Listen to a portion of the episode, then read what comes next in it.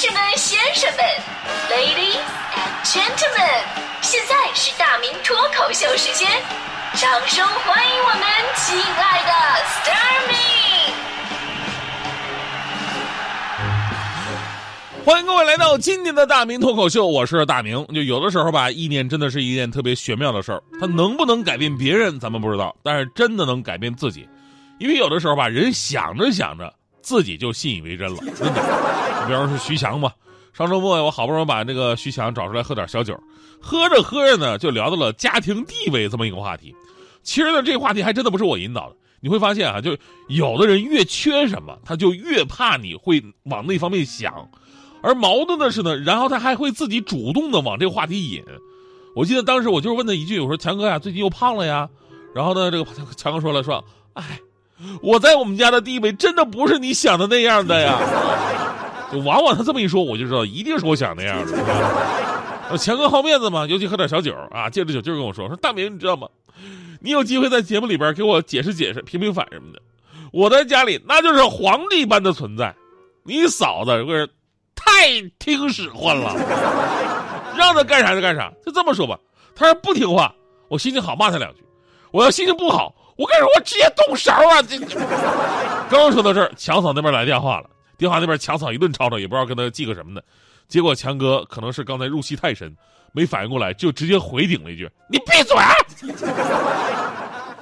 我现在就回去，我收拾死你！”完事强哥站起来就冲出去了。当时我吓坏了，完了，我说强哥，你这气势，你这不要出事吧？强哥，强哥回来！我在后边大声阻止他，我说强哥还没买单呢。然后强哥走得更快了。过了一个多小时吧，强哥那边发了个朋友圈，说什么收拾完了，呃，周末在家做家务的感觉真好。然后身后一片窗明几净什么的。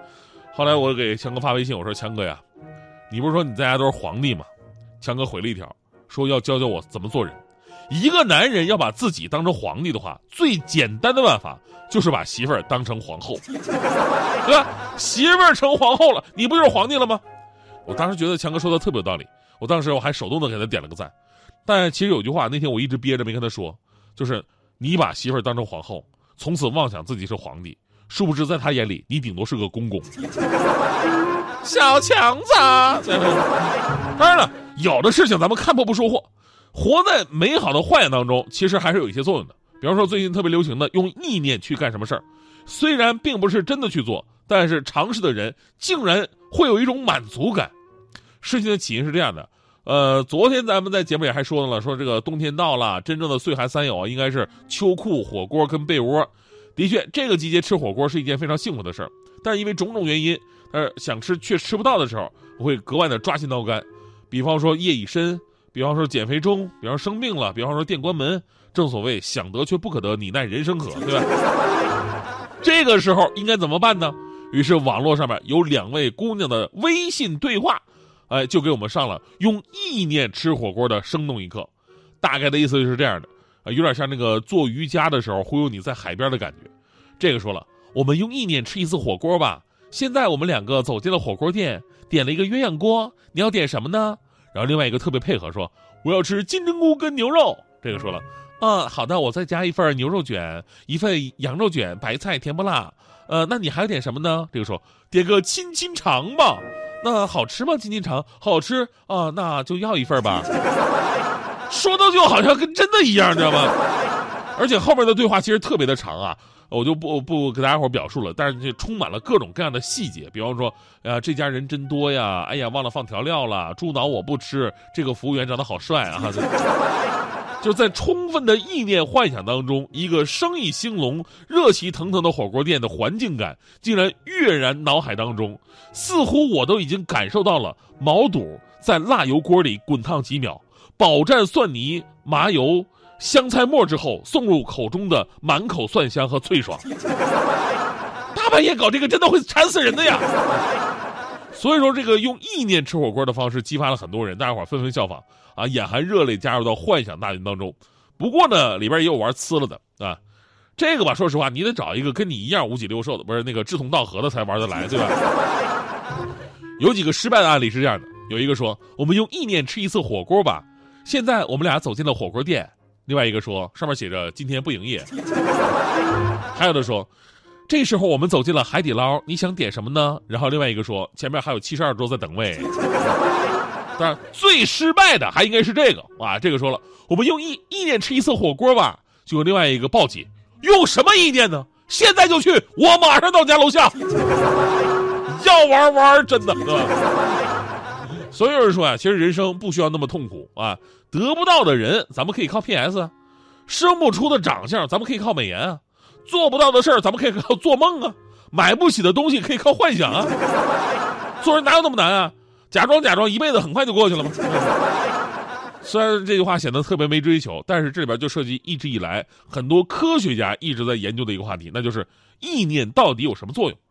意念这个词儿吧，听起来很主观啊，用主观幻想就能改变世界，在以前是一种唯心主义的说法，但是现在你会发现，很多的科学家就已经可以做到用脑电波，然后通过科学方式转化成可控的电磁波来控制某些电子产品。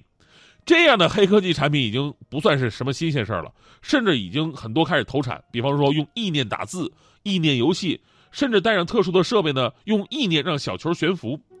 而当我们看到了意念的外部力量之后，再回想之前我们会想到的意念对于人本身内部的改变，其实更加的显而易见。曾经有这么一个实验，就是把相同的疾病、同等程度的病人分成两组，一组呢进行常规治疗，另外一组呢。加服了其实没什么太大作用的维生素，但是告诉病人这是新发明的特效药，特别好使。结果呢，就是服用安慰剂的那组病人康复速度跟治愈的程度要比没有用安慰剂的病人更好一点，对吧？而且呢，也有科学家发现了，说如果一个人心里边充满正能量，充满爱与关怀，虽然呢不会对身体健康有决定性的作用，但是会起到很好的辅助。反之，如果一个人总是哎呀抱怨啊、指责呀、看什么东西不顺眼，那还真的对自己的身体是没什么好处的。所以呢，咱们说这个意念这东西吧，它说不清道不明，但是拥有一个好心态，给自己一个坚定的信念，哪怕看起来不切实际，最后也是有益的。这个说实话，我当年是非常有感受的。就很多时候啊，你坚定的意念是让自己成功的第一步。我当年啊，我跟一个妹子，我当时是准备出去约会。啊，约会之前我就幻想了很多的事情，而且不仅是幻想，只要是想到了，我都会提前做准备。比方说去哪儿啊，我要先干什么，我要再干什么。这个时候我拿出什么东西，说出什么样的话，对方一定会惊喜。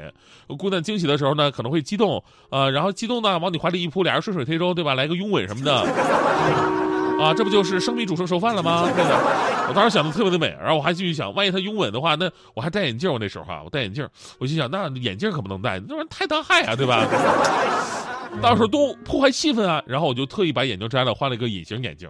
而事实证明，我那根本就不是幻想，早做准备是对的啊！那天如果我要是戴眼镜的话，当时他那一巴掌啊，我那眼镜都得被他干碎了。我跟你说，其实不是我想错了，是我想多了。干嘛吃烤肉？烤个肉等那么久，肉喜欢跟你装熟，还没吃到额头就出油。木炭有时不热情，格力爱耍自闭。弄火锅多么容易，喜欢吃什么都加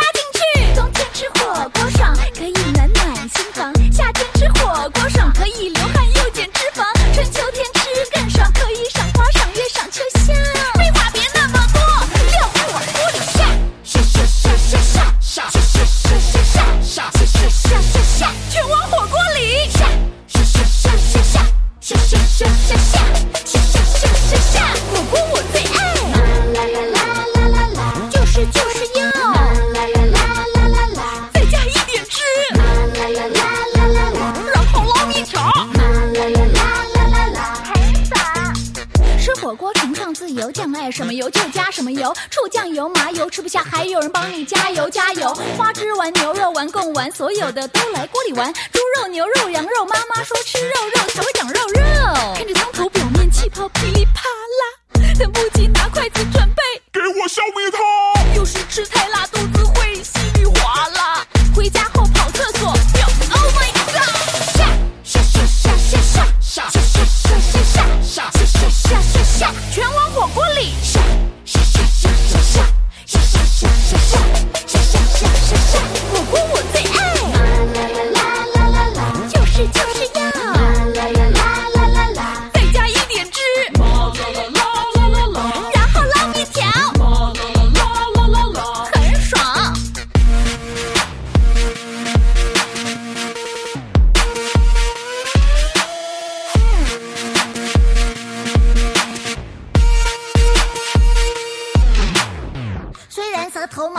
闲话还是要家常，不找你火锅都不会主动联络的啦。好久不见，朋友最近怎么样？笑声还是那么亮，食量还是无敌大。